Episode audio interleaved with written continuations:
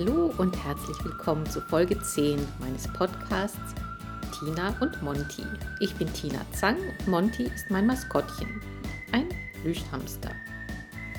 Wenn ihr bis jetzt alle Folgen gehört habt, dann kennt ihr nun die ersten acht Kapitel meines Kinderbuchs Der Karate Hamster legt los.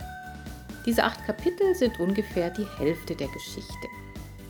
Es passiert noch eine ganze Menge Karatehamster Neo wird entführt. Und gemeinsam kommen die drei Hamster, Neo, Lee und Chan, dem Brieftaschendieb auf die Schliche. All das könnt ihr selbst nachlesen, wenn ihr mögt. Das Buch gibt es in jeder Buchhandlung und auch in ganz vielen Bibliotheken ist es zu kriegen. Die Reihe um die drei Hamster geht noch weiter. Im nächsten Band, der Karatehamster startet durch, fahren Kira, Jan und Heiko mit den drei Hamstern zu einem Superhamster-Casting. Und schon kommen wir zum nächsten Buch, das ich euch vorstellen möchte. Und dieses Buch werde ich euch sogar komplett vorlesen, die ganze Geschichte bis zum Ende. Da gibt es dann immer drei Kapitel am Stück und ich veröffentliche jeden zweiten Tag eine neue Folge. Der Titel des Buchs lautet Total verflimst. Hamster kommen in diesem Buch nicht vor, dafür ein Pudel namens Paulchen. Und die Hauptperson ist ein Mädchen, das Isabella heißt, genannt Easy. Sie erlebt ein total verrücktes, magisches Abenteuer. Und ich freue mich jetzt schon richtig darauf, euch dieses Buch vorzulesen. Ich würde sagen, wir fangen an. Total verflimst von Tina Zang. Kapitel 1 die entsetzliche rosa Schleifenfolter. Die Morgensonne strahlt durch die fliederfarbenen Vorhänge in Oma Luises Nähzimmer und tupst auf meine Nasenspitze. Aber ich traue mich nicht zu niesen. Stocksteif stehe ich in meinem halbfertigen Brautjungfernkleid auf einem Schemel, während Oma mit Maßband, Stecknadeln und erschreckenden Mengen rosa Glitzerschleifen an mir herumwerkelt. Das doofe Kleid scheuert, kitzelt, kratzt und piekt so scheußlich, dass ich mich überhaupt nicht bewegen will. Wie soll das erst auf der Hochzeit werden? Oder ist es sogar Absicht, dass man mich in eine rosa Rüstung steckt? Ist es ein geheimer Plan, der verhindern soll, dass ich in die Hochzeitstorte stolpere oder anderen Unsinn anstelle? So oder so, dieses Kleid ist das grässlichste, was ich je anziehen musste. Der Grund für den ganzen Aufwand ist Melissa, meine 14 Jahre ältere Schwester. Sie heiratet in drei Wochen und das kann ich ihr nicht mal übel nehmen. Ihr Verlobter, Adrian von Hohmerken, ist nämlich ein prima Kerl und viel netter, als sein Name vermuten lässt. Nach der Hochzeit wird er mein Schwager sein, was ich toll finde erst zehn Jahre alt und schon stolze Besitzerin eines Schwagers. Wenn nur die Hochzeitsfeier nicht so ein vornehmer Anlass wäre, weil Melissa in eine adlige Familie einheiratet. Die Gästeliste ist endlos, da keiner aus unserer Familie das Ereignis verpassen will. Alle noch so entfernten Verwandten werden dort sein, bei meinem Anblick entzückt ausrufen Gottchen, ist das Kind groß geworden und mich in die Wangen kneifen, bis ich aussehe, als ob ich eine schwere Weisheitszahnoperation hinter mir hätte. Dreh dich ein bisschen nach links, bittet Oma. Ich gehorche und bereue es sofort, denn jetzt habe ich freien Blick auf den großen Ankleidespiegel. Oh, ich sehe es schon kommen. Am Tag der Hochzeit wird man mich mit der Torte verwechseln und sich mit Kuchengabeln auf mich stürzen, während die siebenstöckige Torte gefragt wird, wie es ihr denn in der Schule gefällt. Wieso darf ich kein grünes Kleid tragen, ohne Schleifenkram? frage ich. Oma wischt sich etwas Schneiderkreide vom Rock. Mach dir keine Sorgen, Isabella. Du wirst eine entzückende Brautjungfer sein. Reicht es nicht, wenn ich eine Schwippschwägerin bin? frage ich. Oma runzelt die Stirn. Eine Schwips was? Ich grinse. Eine Schwippschwägerin. Das ist ein schönes Wort, gell? Ich habe Sina von Hohmerken gefragt, wie wir beiden miteinander verwandt sind, wenn ihr Bruder meine Schwester heiratet. Und sie meinte, dass wir dann Schwippschwägerinnen sind. Da habe ich meiner zukünftigen Schwippschwägerin gleich mal einen heißen Tipp gegeben, was sie Melissa zur Hochzeit schenken kann. Der heiße Tipp war, Melissa steht total auf Zebramuster. Eigentlich wollte sie, dass die Brautjungfern Kleider mit Zebramuster bekommen, aber Mami bestand auf dieses entsetzliche Glitzerrosa. Aha, schnauft Oma, die sich hinter mir am Reißverschluss zu schaffen macht. Es dauert eine Ewigkeit, bis sie mich befreit hat und ich endlich meine Jeans und ein grünes T-Shirt anziehen kann. Ach, jetzt fühle ich mich wieder wie ein Mensch. Komm, Paulchen, rufe ich. Paulchen Pudel, der die ganze Zeit mit dem Kopf zwischen den ausgestreckten Pfoten auf dem Teppich gedöst hat, springt auf. Und morgen, sagt Oma Luise, ist Paulchen dran. Für seinen Auftritt als Brautpudel werde ich ihm ein hinreißendes rosa Jäckchen nähen. Ich bleibe in der Zimmertür stehen. Das wird Jockel aber gar nicht gefallen, sage ich. Jockel ist unser Gärtner. Er hat Paulchen letztes Jahr aus seinem Spanienurlaub mitgebracht. Der arme Hund war völlig abgemagert und struppig. Jockel und ich haben ihn gemeinsam aufgepäppelt und gesund gepflegt. Jetzt sind Paulchens silbergraue Locken seidenweich und er sieht aus wie ein glückliches Schäfchen. Ich sage zu Oma, man kann einem ehemaligen Straßenhund doch kein rosa Jäckchen anziehen.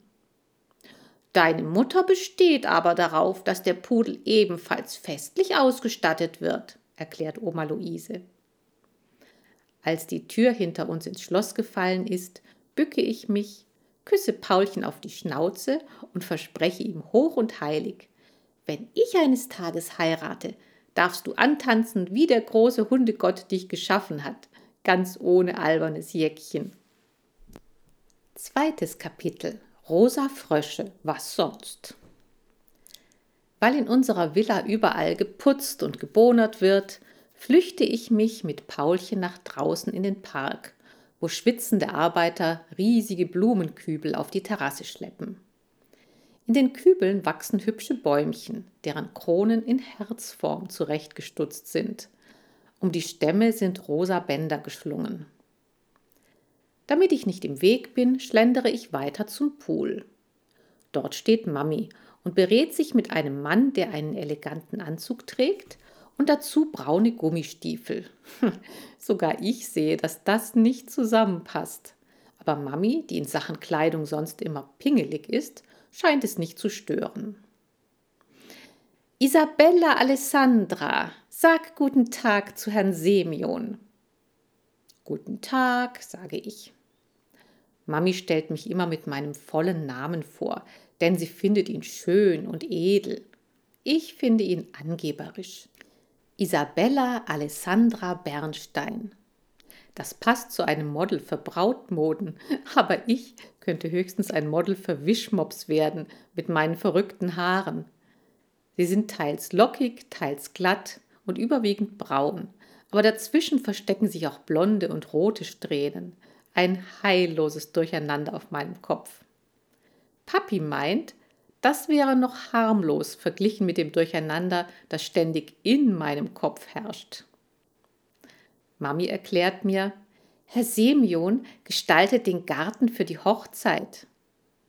Warum kann das nicht Jockel machen? frage ich. Mami schüttelt den Kopf. Unser Jockel kann zwar prima Möhren ernten und Rosen schneiden, aber dieser Herausforderung ist er nicht gewachsen. Allerdings, Herr Semyon betrachtet vorwurfsvoll ein Blättchen Löwenzahn, das sich mutig zwischen das sorgfältig gestutzte Gras gemogelt hat. Ich werde den Garten so herrichten, dass er ein berauschendes Fest für alle Sinne ist. Könnte man das Poolwasser rosa färben? fragte Mami. Sie ist wirklich total im Rosarausch. Gestern hat sie das Brautmutterkostüm anprobiert, das Oma für sie geschneidert hat. Sie sah aus, als ob sie in Erdbeersahne gebadet hätte. Bevor Herr Semyon antworten kann, rufe ich: Ja, cool! Mit rosa Wasser könnte man meinen, dass jemand von einem Hai angegriffen worden wäre. Mami schüttelt sich. Ach, Mäuschen, wo nimmst du nur diese ekligen Vergleiche her? Ich grinse. Aus meinem reichen Erfahrungsschatz, Mamilein. Mami seufzt. Wenn sie jedes Mal, wenn sie wegen mir seufzen musste, einen kleinen grünen Punkt auf der Haut bekommen hätte, würde sie heute aussehen wie ein Frosch. Oh, das ist es. Frösche, rufe ich begeistert. Wir verteilen rosa Frösche im Garten. Herr Semyon sieht mich leicht genervt an. Da muss ich dich enttäuschen, Isabella. Es gibt keine rosa Frösche. Noch nicht, gebe ich zu.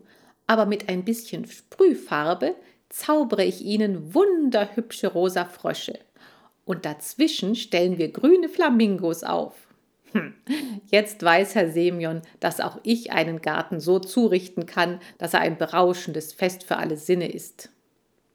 Flamingos sind nicht grün, sondern rosa, belehrt er mich. Das ist ja der Witz, erkläre ich. Mami wechselt schnell das Thema. Wie sehen denn nun Ihre Pläne für den Pool aus? Herr Semyon wirft den Kopf nach hinten und malt mit den Händen zuckende Formen in die Luft rosa Fontänen, beleuchtete Wasserspiele, speiende Meerjungfrauen. Pfui, quietsche ich. Wenn ich eines Tages heirate, will ich auf keinen Fall spuckende Meerjungfrauen. Lieber füllen wir den Pool mit grüner Brause und jeder bekommt einen Strohhalm und darf draus trinken. Was für eine widerliche Idee, schimpft Herr Semyon. Muss ich mir diesen Unfug anhören? Kann man dieses Kind nicht ins Haus schicken? Mami fasst sich an die Stirn. Nun werden Sie doch nicht gleich laut. Ich habe grässliche Kopfschmerzen. Und das ausgerechnet heute, wo die Presse uns besucht. Lokalreporter, überregionale Magazine, sogar ein Fernsehsender wird da sein, um Melli und Adrian zu interviewen. Und wer muss sich um die ganzen Vorbereitungen kümmern? Ich natürlich. Alles bleibt an mir hängen. Ach, sie seufzt zum Stein erweichen. Ach, und fast hätte ich das Wichtigste vergessen. Ich muss die Petit Four für die Presseleute abholen, bevor die Bäckerei früh ihre Mittagspause macht. Armes Mamilein. Wer hätte gedacht, dass man als Brautmutter so gestresst ist? Da habe ich es als Brautjungfer und zukünftige Schwibschwägerin viel leichter. Zum Glück fällt mir etwas ein, womit ich Mami entlasten könnte. Wie wäre es, wenn ich diese Petit Four holen gehe, biete ich an. Ich habe gerade nichts zu tun. Dann könntest du endlich mal dein Zimmer aufräumen, sagt Mami.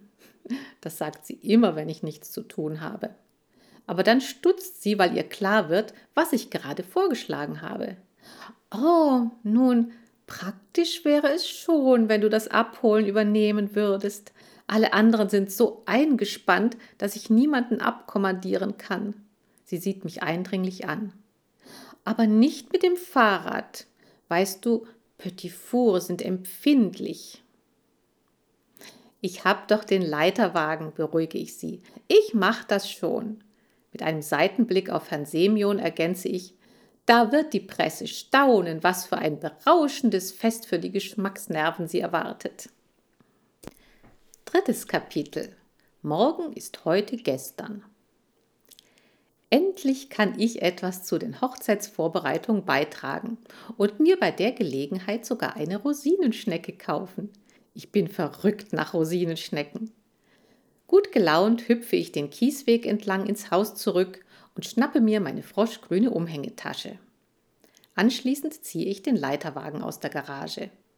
Wie auf Kommando springt Paulchen hinein. Erst geht es die Auffahrt runter, dann biege ich in die Allee ein, die von der Villa Bernstein ins Ortszentrum führt.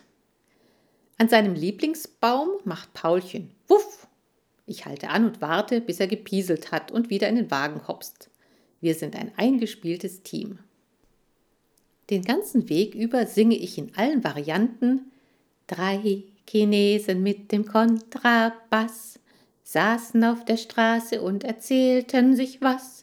Da kam die Polizei, fragt, was ist denn das? Drei Chinesen mit dem Kontrabass. Aber als ich in die Turmgasse einbiege, halte ich lieber den Mund. Mami sagt, dort würden sich gefährliche Typen herumtreiben.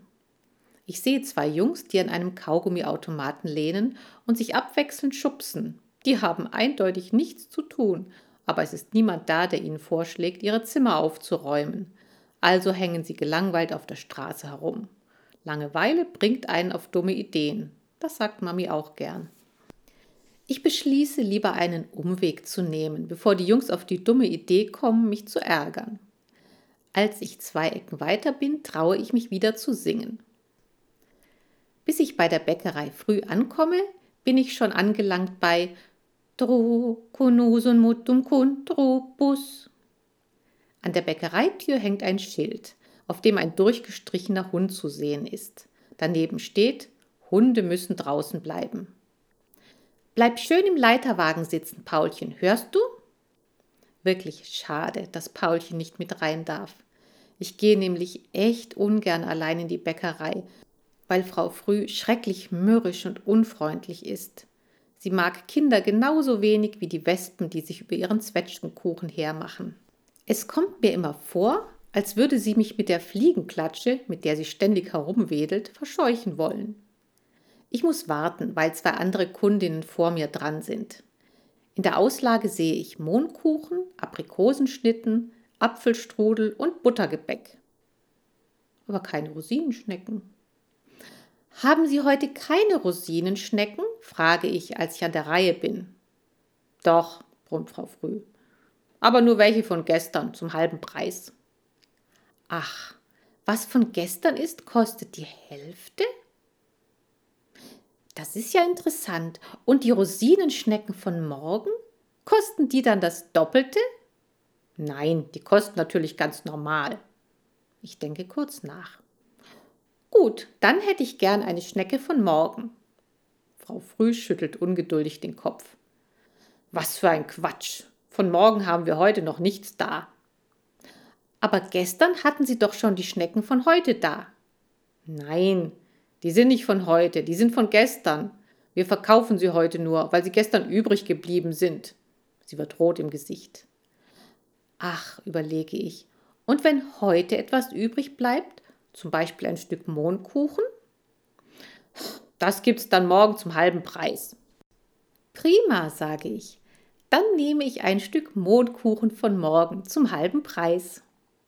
Von meiner Schwester Melli habe ich nämlich gelernt, dass auch reiche Leute mal ein Schnäppchen machen dürfen.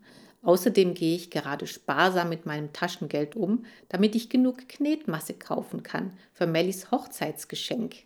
Ich will ihr nämlich aus Fimo einen Frosch mit Zebramuster basteln. Frau Früh stößt die Gebäckzange wütend in die Ware von gestern. Weißt du was, ich schenk dir eine alte Rosinenschnecke, damit du aufhörst, mich zu nerven. Schnell nehme ich die Tüte mit der Schnecke, bevor Frau Früh es sich anders überlegt. Sonst noch was?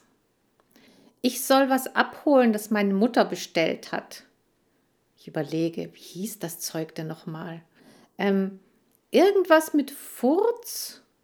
Frau Früh wedelt mit der Gebäckzange in der einen und der Fliegenklatsche in der anderen Hand herum. Du freches Ding, von dir lasse ich mich nicht auf den Arm nehmen. Hinter Frau Früh erscheint ein noch mürrischeres Gesicht. Das ist Herr Früh, der mit Mehl bepudert ist. Vielleicht meint sie die Petit Four für Bernstein. Ich nicke eifrig. Genau, die meine ich. Ich bin Isi, äh, ich bin Isabella Alessandra Bernstein. Tja, manchmal ist es nicht schlecht, einen edel klingenden Namen zu haben. Tatsächlich wird Frau Früh ein klein wenig freundlicher. Ach, du bist eine von den Bernsteins, das wusste ich nicht. Warte. Kurz darauf kommt sie mit einer Pappschachtel um den Tresen herum. Auf der Schachtel steht Petits Fours. Petit Four schreibt man wohl anders, als man es spricht. Und wie willst du die transportieren? fragt Frau Früh. Mit dem Leiterwagen. In Ordnung. Ich stelle dir die Schachtel hinein. Sie begleitet mich nach draußen. Hopp, befehle ich, woraufhin Paulchen aus dem Leiterwagen springt. Frau Früh legt die Schachtel behutsam hinein. Fahr nicht durch Schlaglöcher oder über Steine, hörst du? Und daheim lässt du am besten deine Mutter die Schachtel aus dem Wagen nehmen, damit nichts durcheinander geschüttelt wird. Verstanden? Ich nicke wie ein Wackeldackel. Dann sage ich zu Paulchen, ich fürchte, du wirst auf dem Heimweg laufen müssen. Er versteht das so gut, als hätte ich bei Fuß gesagt und trottet brav neben mir her. So, das waren jetzt die drei ersten Kapitel von Total verflimst. Monty und ich sagen Danke fürs Zuhören und wir freuen uns drauf, wenn ihr in der nächsten Folge wieder mit dabei seid, wo ich euch dann Kapitel 4 bis 6 vorlesen werde.